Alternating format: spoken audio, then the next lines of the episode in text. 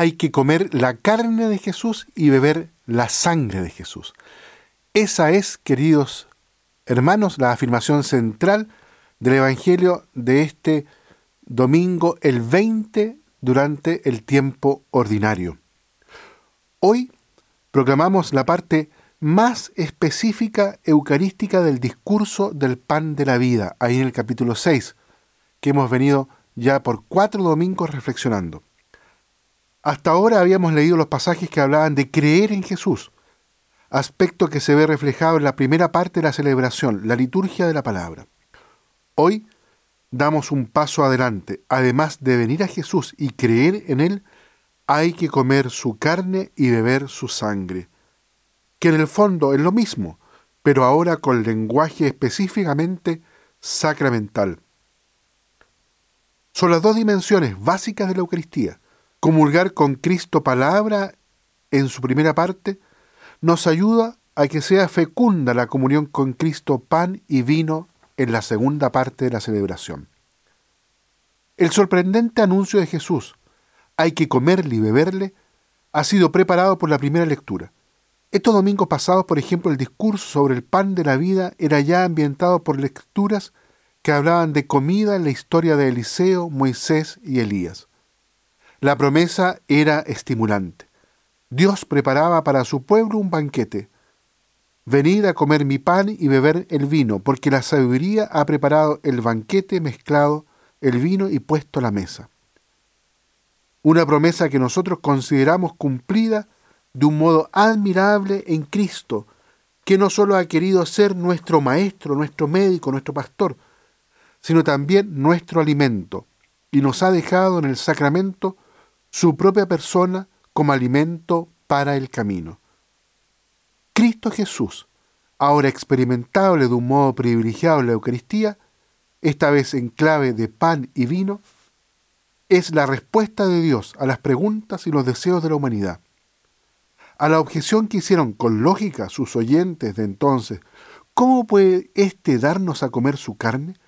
La respuesta que el mismo Juan apunta más adelante y toda la reflexión de la Iglesia aclara más esta dimensión es lo que sigue.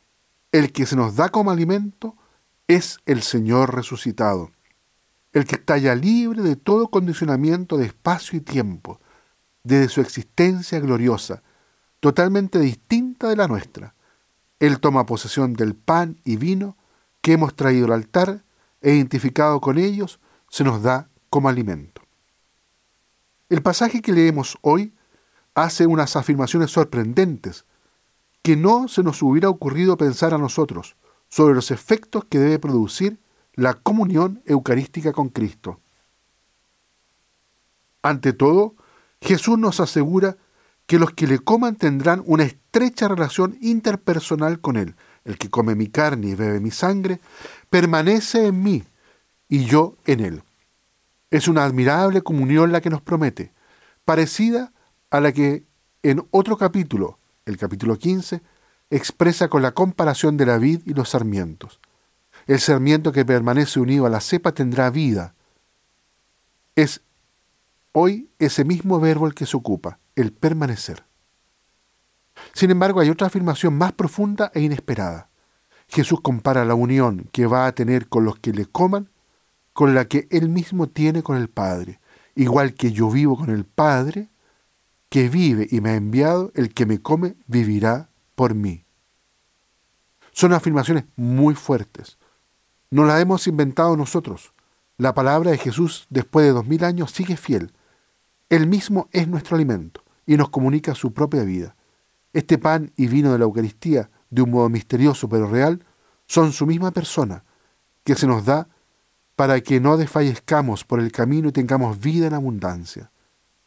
La Eucaristía, queridos amigos, no es solo una celebración puntual o un precepto, un mandamiento que hay que cumplir. Es un encuentro con Cristo Jesús y con la comunidad que tiene la intención de ir transformando nuestra vida. Hace varios domingos que vamos leyendo la carta a los Efesios. Podemos, por lo tanto, aludir al pasaje que hemos leído hoy y que habla de vivir llenos del Espíritu, elevando a Dios salmo y cantos de alabanza y celebrando la acción de gracias por todos en nombre de Cristo, es decir, con la Eucaristía como centro y motor de nuestra vida cristiana, personal y comunitaria. Muy bien, queridos amigos, dejamos la reflexión hasta aquí. Que en este domingo Dios los bendiga a todos y a cada uno.